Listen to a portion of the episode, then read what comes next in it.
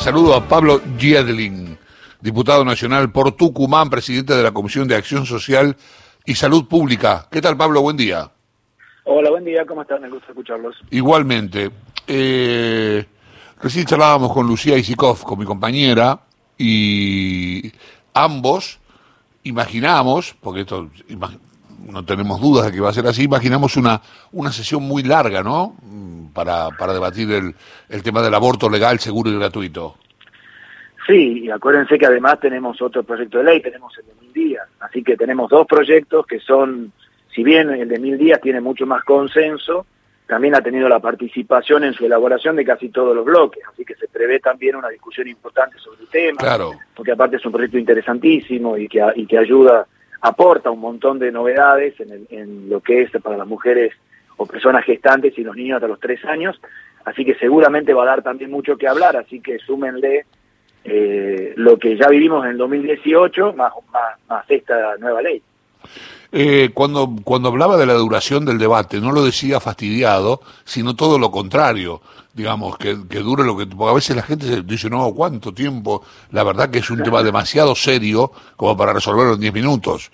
Este, No, el claro, tema es que, que la si la sesión eh, va larga es porque lo amerita. Me refería más que nada al contenido, un contenido muy sólido, muy denso, con muchas opiniones.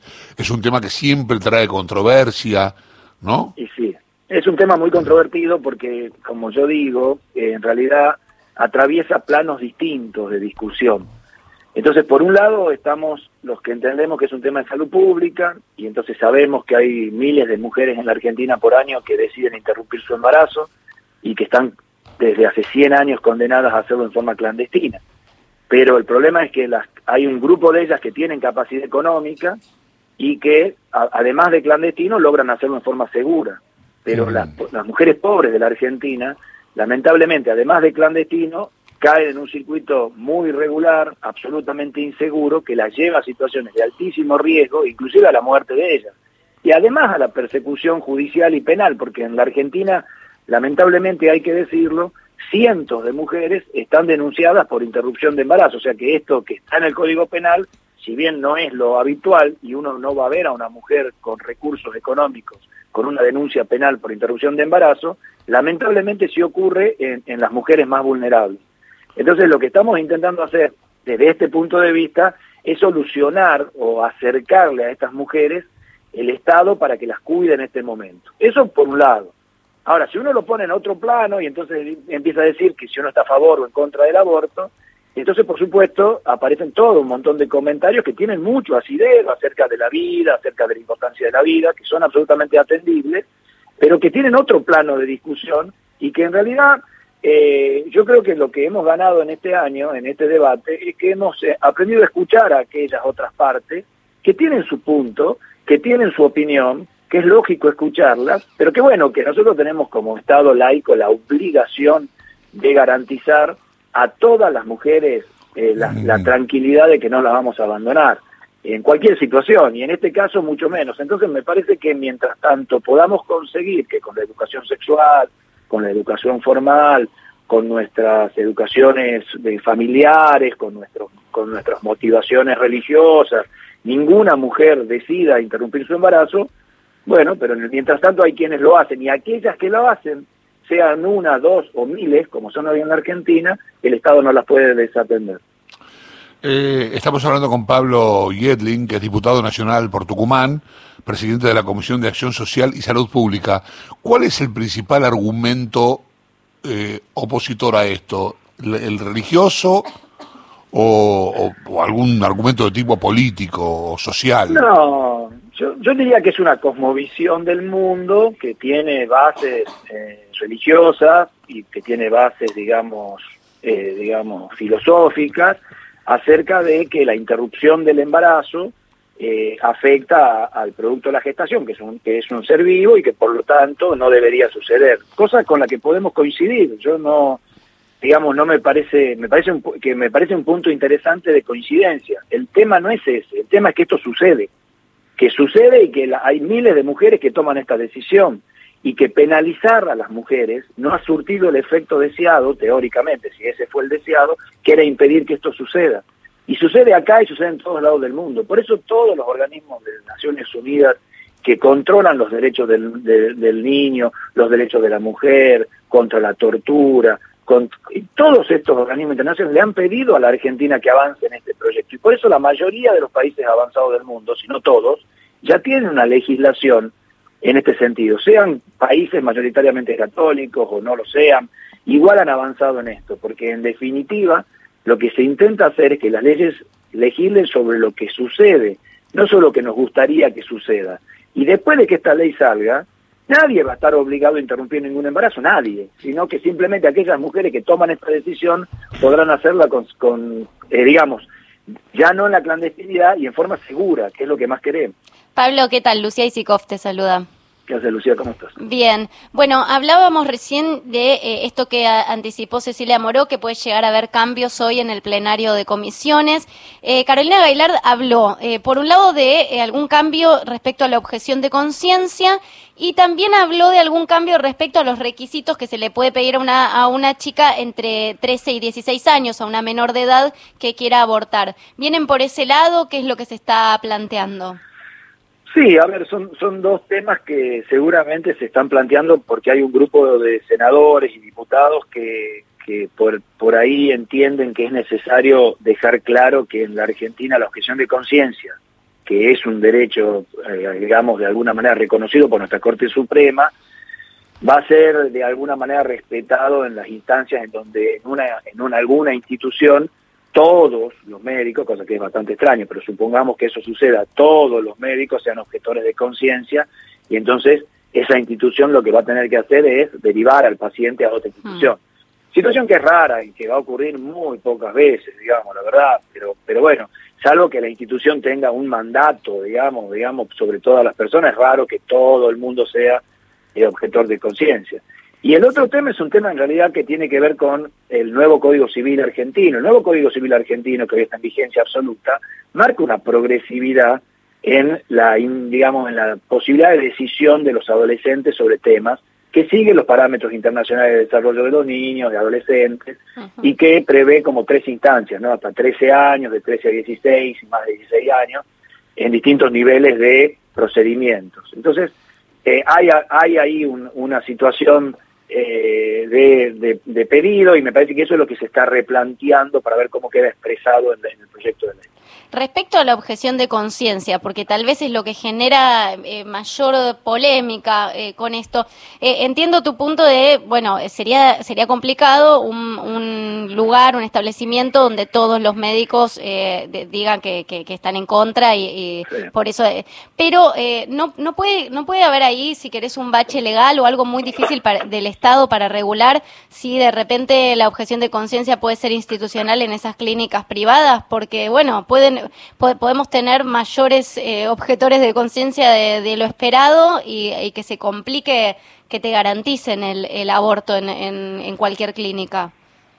Sí, yo creo que no va a pasar. Yo, yo, la verdad que creo que una vez que la ley salga, esto se va a ir normalizando lentamente y vamos a perder, digamos, la situación esta de tanta, de, de, tanto, digamos, rivalidad y me parece que vamos a llegar a una cosa más lógica. El sistema de salud argentino es un sistema muy sólido y que va a responder. En el momento que le quitemos el pie de la, de la clandestinidad, la situación de la penalización y le saquemos a los jueces por arriba y todo esto, el sistema se va a ir acomodando. Yo, eh, a mí me parece Que, sí o sí tiene que pasar es que se garantice la derivación del paciente para que se resuelva el problema. Esto, esto va a estar seguramente escrito así en la ley. ¿Sabes con qué lo comparo? Eh, yo, por ahí no tienen, son cosas distintas, pero las reacciones son bastante parecidas cuando estaba por, por discutirse la ley de divorcio. Eh, me acuerdo que el argumento era, estamos hablando de los mediados de los 80, ¿no? Un poquito más al gobierno de Alfonsín. El argumento, había un argumento religioso que decía que Dios unía a la familia y que el hombre no podía romperla. Y en realidad lo que había que convencer, y acá vas a ver por qué hay un parentesco con esto de lo que estamos hablando, había que convencer a, los que estaban en contra de, la ley de divorcio, decir, mirá, este, si vos querés vivir con una persona toda tu vida, podés hacerlo. Claro. Pero lo que pasa es que la ley, la ley de divorcio te da la posibilidad de que si no querés, no lo hagas. y, no te tengas que ir a casar, si vos rehaces tu vida, no tengas que ir a casarte a Paraguay o a México o al Uruguay. Este, ¿Entendés dónde está el parentesco?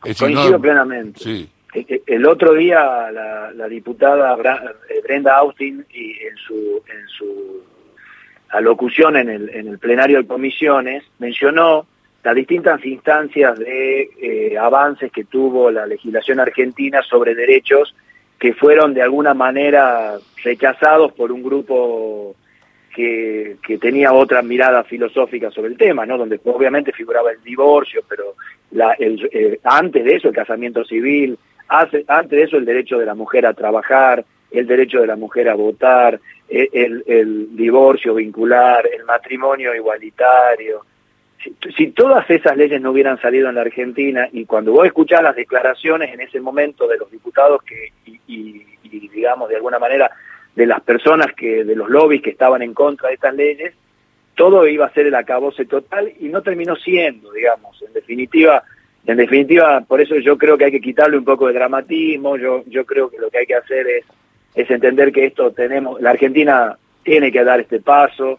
Lo estamos demostrando en el sentido que dos años después de no haberlo sacado estamos de vuelta en la misma situación. Y si no sale ahora, supongan, va a estar de vuelta. Y al, final va a terminar saliendo, porque en definitiva estas cosas eh, hacen su lugar y el derecho de las mujeres eh, es, es absolutamente necesario que esto sea así. Entonces, me parece que lo que tenemos que hacer es desdramatizar, insisto, nadie, después de que esta ley se sancione, nadie va a estar obligado a interrumpir su embarazo, nadie. Pablo, eh, ahí comparabas respecto eh, este debate respecto al debate de 2018. Eh, entiendo que bueno sentó una base, un precedente importante para lo que es el debate de ahora, pero también cambió la composición de la cámara. Vos lo, sabés muy bien desde ahí adentro y el poroteo que hacen hasta ahora es muy similar a, lo que fue la votación en diputados en respecto a los números, digo, eh, muy similar a lo que fue 2018. Estamos en una en una situación un poco así eh, de espejo de lo que sucedió de 2018 ajustado en diputados, Senado con un camino no allanado, podemos tener un, número similar a lo que fue en ese entonces. ¿Vos creés que el proyecto pasa con, con mayor soltura en diputados o vamos a estar en un número eh, similar? A mí me encantaría decirte que vamos a pasar con un poquito más de soltura, pero la verdad es que estamos todos hasta el último momento preocupados Aparte hay que sumarle este año el tema de que eh, tenemos algunos problemas con el tema de la pandemia, diputados que no llegan, diputados que no pueden venir, que hay que autorizarles la posibilidad de, votar en ausencia, situaciones lógicas políticas entre la oposición y el oficialismo que exceden el tema de esta ley, que tienen que ver entonces con que la oposición si va a dar o no va a dar quórum, si se va a sentar o no, aunque después voten o no voten a favor todas estas cosas que hacen a, la, situación coyuntural, digamos, de la Argentina y que no tiene que ver con esta lucha histórica del colectivo de las mujeres, mm. pero, pero que influyen. Entonces, me parece, si vos me decís que yo adelante, yo creo que vamos a tener un poquito más de los 129 votos del 2018, no mucho más, y, mm. es un tema que divide a la Argentina claramente. Y el Senado para mí siempre es una duda, la verdad que no sé, yo, yo me gustaría ser más optimista de lo que soy. Bien, y que respecto al tema, eh, si querés, de argumentos, ¿hubo una evolución en el debate o ves planteado eh, respecto a quienes se oponen argumentos similares a lo que fue su oposición en 2018? Para mí ha sido un debate más rico este, también lo he vivido desde otro lugar, pero, pero me parece que ha sido un debate más rico que el 2018, con menos chicanas, hemos, nos hemos propuesto que eso no suceda, intentar llevar el debate a, las posiciones que, que creemos defienden las dos posturas, que como yo te digo son como tan dos planos paralelos y entonces no, no tienen un nivel de debate real, sino que son dos expresiones distintas, de temas totalmente distintos, que no chocan, sino que en realidad se comparten. Me parece que yo decía el otro día en un medio que somos todos dos años más viejos que en el 2018 pero también somos un poco más sabios y hemos aprendido a escuchar al otro. Y me parece que en ese sentido ambas partes, ambas partes hemos aprendido un poco a escuchar al otro y entender que el otro tiene una verdad a pesar de que uno entienda si esta ley tiene que salir o no. Y, sale y la ley para mí tiene que salir pero entiendo perfectamente a aquellos diputados que no la van a acompañar, los comprendo, entiendo que no están, que no es no es lo que deberían hacer, pero estoy absolutamente de acuerdo en que lo hagan y, para eso es la democracia y estos sistemas que tienen sus, sus imperfecciones, pero son lo mejor que tenemos. Es cierto lo que decís porque adentro lo que se vio en el debate de comisiones es cierto que se vio un debate muy respetuoso. Ahora, ¿qué está pasando afuera? Porque hubo muchos escraches a, legisladores, está habiendo cierta presión de las provincias, hay al menos dos diputadas del PRO que ya dieron vuelta a su voto, que votaron a favor en 2018 y van a votar en contra. Eh, ¿qué, qué, qué, ves de, del clima social para que la ley salga? Yo igual también soy optimista en eso. Yo creo que el clima social, eh, si bien es verdad que ha habido grupos que han hecho scratches y que por supuesto los hemos los hemos repudiado con todo, porque entendemos que justamente de eso se trata el fuero de un diputado, ¿no? De la posibilidad de decidir según sus convicciones lo que quiera votar. Hmm. Sobre eso no hay que escrachar. No, no es ese el objetivo, no fue nunca el objetivo del scratch. El scratch siempre hay que repudiarlo a partir de que tenemos justicia en la Argentina pero me parece que, que salvo esos grupos que son grupos extremos que existen de los dos lados y que por supuesto nos han llenado las casillas de correo y de mensajes agresivos, amenazantes a todos los diputados, de ambas partes seguramente quiero creer, eh, pero me parece que son menores. Si yo te digo la, la situación a 2018, por lo menos en mi caso particular, eh, fue mucho más violenta. Así que a mí me parece que estamos aprendiendo y, si la ley sale también me parece que hay que quedarse tranquilos y, y, seguir trabajando en la Argentina en los problemas que necesitamos todos ponernos de acuerdo para sacar el país adelante, porque en definitiva lo necesitamos, las grandes soluciones de la Argentina van a venir del consenso, no, no, no del disenso en partes casi iguales, ¿no? Así que eso me parece que es importante, superar este momento y seguir trabajando por la Argentina que todos necesitamos, que es una Argentina con menos pobreza y más inclusión. Te hago una última por mi parte respecto al Senado, que decís que, bueno, siempre es una incógnita el Senado. Vos que además respondés a, a, una provincia y a una provincia donde entiendo que tal vez la, la, hay, hay, mucha gente que, que, se opone al proyecto. ¿Qué crees que puede pasar? Porque vamos a tener en diputados un debate presencial, la mayoría de ustedes van a estar allí, pero en el Senado con algunos senadores eh, de edad de riesgo o mayores desde sus casas. ¿Pensás que el contexto de las provincias puede afectar la, la decisión y terminar jugando en contra de, este proyecto? Y sin duda, ¿no? Los senadores, por supuesto, es, la Cámara Alta, es una Cámara distinta, tiene otra, otra manera de, de, de tratar los temas y otra, otra edad promedio, tiene, tiene varios temas eh, y, y va a ser una discusión voto a voto. Eh, yo creo que hay un tema en este, esta vez también que es diferente y que es importante, y es que es, un proyecto que viene del Ejecutivo en un Senado que tiene casi dos tercios de presencia oficialista. Entonces me parece que ahí hay una, un tema que, que, que es político, que no es directamente relacionado con esto, pero que me parece que también va a jugar en algo eh, en, esta, en esta votación cuando sea la del Senado. Eh, para mañana, ¿qué tenemos que esperar? Te dejo con esto. Eh, ¿cuándo, ¿A qué hora arrancaría la sesión? ¿Cuánto duraría? ¿Es cierto que se está hablando de 36 horas o más de debate?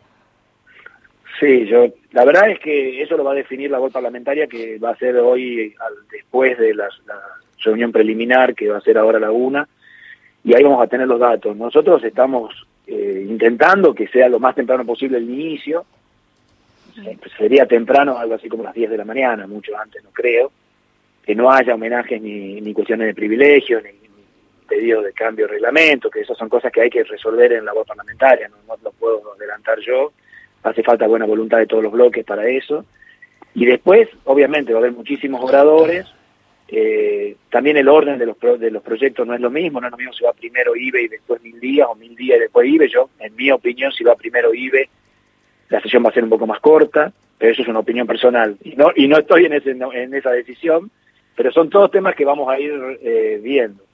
Y, y bueno, sí, yo calculo 30 horas seguramente. O sea, mañana, o sea, si empieza a las 10, 10 de la mañana, estaríamos votando quizá el primer proyecto. Gracias, Pablo. Ojalá que todo, que todo salga bien. bien ¿eh? Abrazo Gracias, grande. Pablo Yedlin es diputado nacional por Tucumán, presidente de la Comisión de Acción Social y Salud Pública